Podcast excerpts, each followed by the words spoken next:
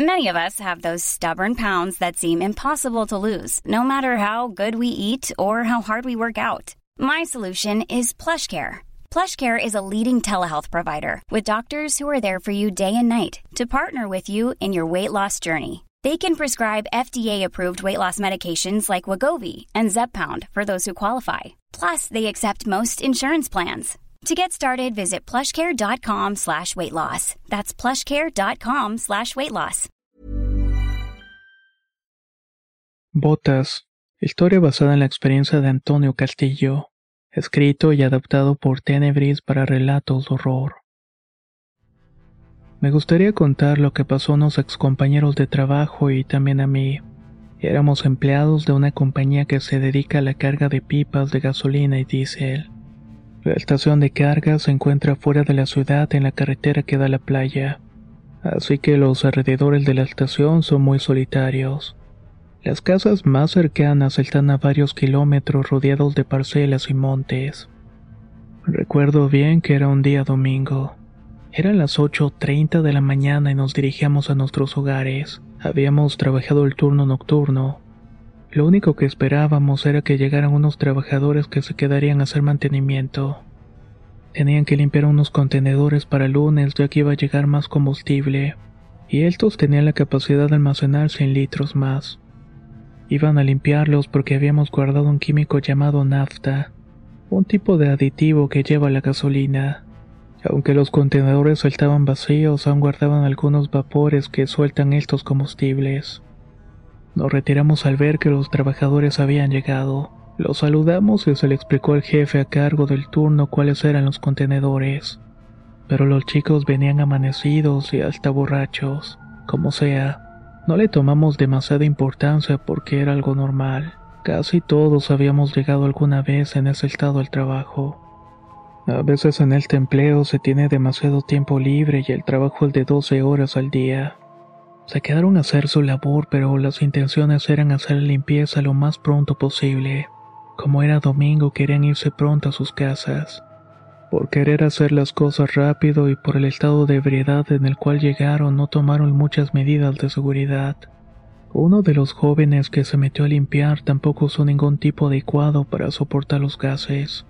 Los otros siguieron tomando y perdieron la noción del tiempo mientras seguían su turno. Pasó más de 20 minutos dentro cuando vieron que no salía. Le estuvieron gritando varias veces pero no tenían respuesta. Pensaron que pudo haber salido al baño, pero nadie lo vio en mucho tiempo. En lugar de buscarlo en los contenedores, dejaron pasar más horas de lo que parecía. En realidad, en este sitio no hay ningún tipo de seguridad, ya que no es una empresa legal. Finalmente decidieron asomarse al contenedor y lo encontraron tirado. Ya no estaba vivo. Lo intentaron jalar de la playera, pero esta se le rompió y su cuerpo volvió al contenedor cayendo de una altura considerable. Ninguno quiso meterse para sacar el cuerpo, así que esperaron a que uno de los más sobrios se pusiera el equipo adecuado para bajar a rescatarlo.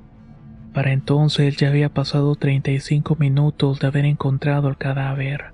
No tenía signos vitales cuando lo sacaron como era obvio. Sin saber qué hacer, lo pusieron arriba del contenedor y le quitaron el arnés con el cual había entrado. También le quitaron las ropas y las botas de trabajo. Llamaron una ambulancia y las autoridades correspondientes, incluyendo los patrones de la empresa ilegal. Me gustaría resaltar el hecho de que estos chavos eran trabajadores externos y que su trabajo era limpiar estos contenedores y también pipas de gasolina, pero nada más. Cuando los patrones llegaron lo hicieron acompañados de gente armada exigiendo saber qué pasó. A estas alturas ya se imaginarán el tipo de gente de la cual estoy hablando. Conversando con Protección Civil y los paramédicos les pidieron que mintieran diciendo que el cuerpo lo encontraron sin vida a las orillas de la carretera. Lo que menos les convenía era un escándalo o la presencia de policía y los soldados, aunque las autoridades recibían un buen pedazo del pastel por estos negocios. Tampoco era bueno alborotar el panal como se dice. Luego de una buena mordida todos acordaron quedarse callados. De todo esto nosotros nos enteramos hasta el día lunes en la noche, que es el horario en el cual entramos a trabajar. Del pobre muchacho únicamente quedó el mecate que usó como protección contra los dolores del químico, así como unas botas de plástico. Las noches siguientes al suceso empezamos a escuchar ruidos que chistaban en la oscuridad del terreno donde trabajábamos. Ahí llegaban los camiones con pipas a cargar gasolina y otros que se quedaban a dormir. Los traileros también empezaron a notar cosas raras. Decían que mientras estaban durmiendo en la cabina algo se subía al tráiler, dejaba las manos marcadas en los parabrisas. También escuchaban unas botas caminando alrededor del terreno baldío. El ambiente cambió mucho. A todos nos parecía escalofriante pasar un lado de las botas y el mecate del chico. Ahí estuvieron estas pertenencias varios días, hasta que un guardia decidió tirarlas a la basura. Este guardia tenía una pequeña casa donde podía descansar. En ella había una cama, televisión y otras comodidades como un horno de microondas. Un día mientras estaba ahí escuchó pasos afuera del cuarto. El guardia dice que parecía que alguien estaba tratando de ver hacia su casa, pero solo se podía distinguir un par de botas debajo de la puerta. Cuando salió a investigar, escuchó que corrían hacia donde estaba el contenedor de basura.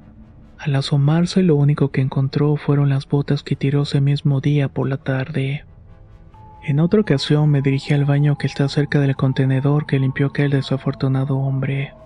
Me quedé frío cuando escuché que me estaban hablando. Apresuré el paso y entré al baño para hacer mis necesidades. Adentro escuché un caminar lento pero pesado, como si estuvieran arrastrando los pies. Cuando esto llegó a la puerta lo único que pude distinguir fue el ruido de una respiración agitada. Pregunté quién era y que se dejara de bromas y que no era divertido. Me fijé en el reloj y eran cerca de las 2.30 de la mañana. Me apuré a hacer lo mío y salí rápidamente y no había nadie afuera. Solo pude escuchar que se estaban alejando a paso lento. Mientras corría a la estación por los nervios, escuché de nuevo mi nombre. Les aseguro que casi se me sale el corazón, pero esta vez se trataba de un compañero que me decía que fuera a la cabina. Resulta que había pasado algo muy extraño. Contó que al terminar de cargar la pipa miró por detrás de los contenedores a un hombre entre la oscuridad. Él pensó que era yo que había llegado del baño. Cuando quiso acercarse, esa sombra se desvaneció, dejando únicamente las pesadas de unas botas de plástico en la tierra. Mi compañero fue a fijarse si en el baño estaba ocupado y fue en ese momento que vio la sombra en la puerta. Al momento que yo abrí, la sombra salió huyendo a toda prisa. Todo esto ocurrió ante sus propios ojos. Estaba muy atemorizado y le costó trabajo terminar de contarme todo esto. Otro día un compañero nos relató que estaba en la oficina calentando un lonche cuando escuchó unos pasos que iban hacia él. Esto le dio mucho miedo y salió corriendo a preguntarnos quién había sido. Le respondimos que ninguno porque donde estábamos en el mismo sitio no nos habíamos movido de ahí. Nos ofrecimos a acompañarlo para que fuera a recoger su comida. Entonces vimos que las luces estaban apagadas como dijo. En el suelo estaban resaltadas las huellas de unas botas. Llegamos a la conclusión de que era necesario estar acompañados de nosotros mientras tuviéramos algo que hacer en la oficina. Todas las noches había algo diferente. Ruidos, sombras, pasos y te sentías observado. La verdad ya no estaba a gusto con todo esto y decidí cambiarme a un lugar mejor. Lo último que supe fue que a un compañero lo asustaron en el baño. Cuando intentaba salir escuchó la respiración agitada de alguien detrás de la puerta. Al fijarse de quién se trataba, vio en el piso las mismas huellas de botas que todos conocíamos. Cansado de todo esto, le preguntó al guardia qué había pasado con esas botas.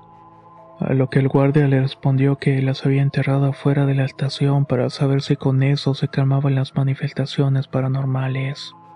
El compañero le propuso sacarlas para tirarles agua bendita o algo así para el descanso de aquel hombre. Sacaron la pala y fueron a buscarla, pero cuando escarbaron ya no había nada. Únicamente era un agujero vacío.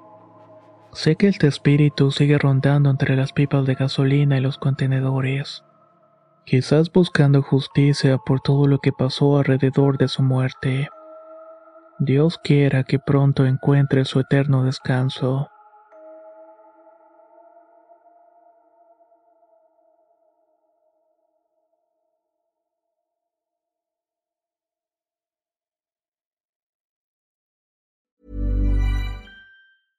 Small details are big surfaces. Tight corners or odd shapes?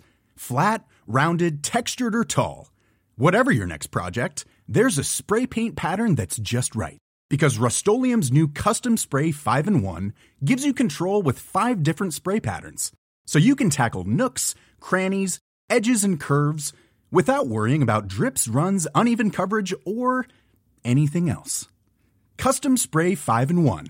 Only from rustolium Hey, folks, I'm Mark Marin from the WTF Podcast, and this episode is brought to you by Kleenex Ultra Soft Tissues your ally to help tackle your allergy symptoms this season. I love the change of seasons, but nobody loves pollen and all those other things floating in the air that make you sneeze during this nice weather. Kleenex Ultra Soft tissues are hypoallergenic and allergist approved. So fight back against watery eyes and runny noses without worrying about irritating your skin. For this allergy season, grab Kleenex and face allergies head on.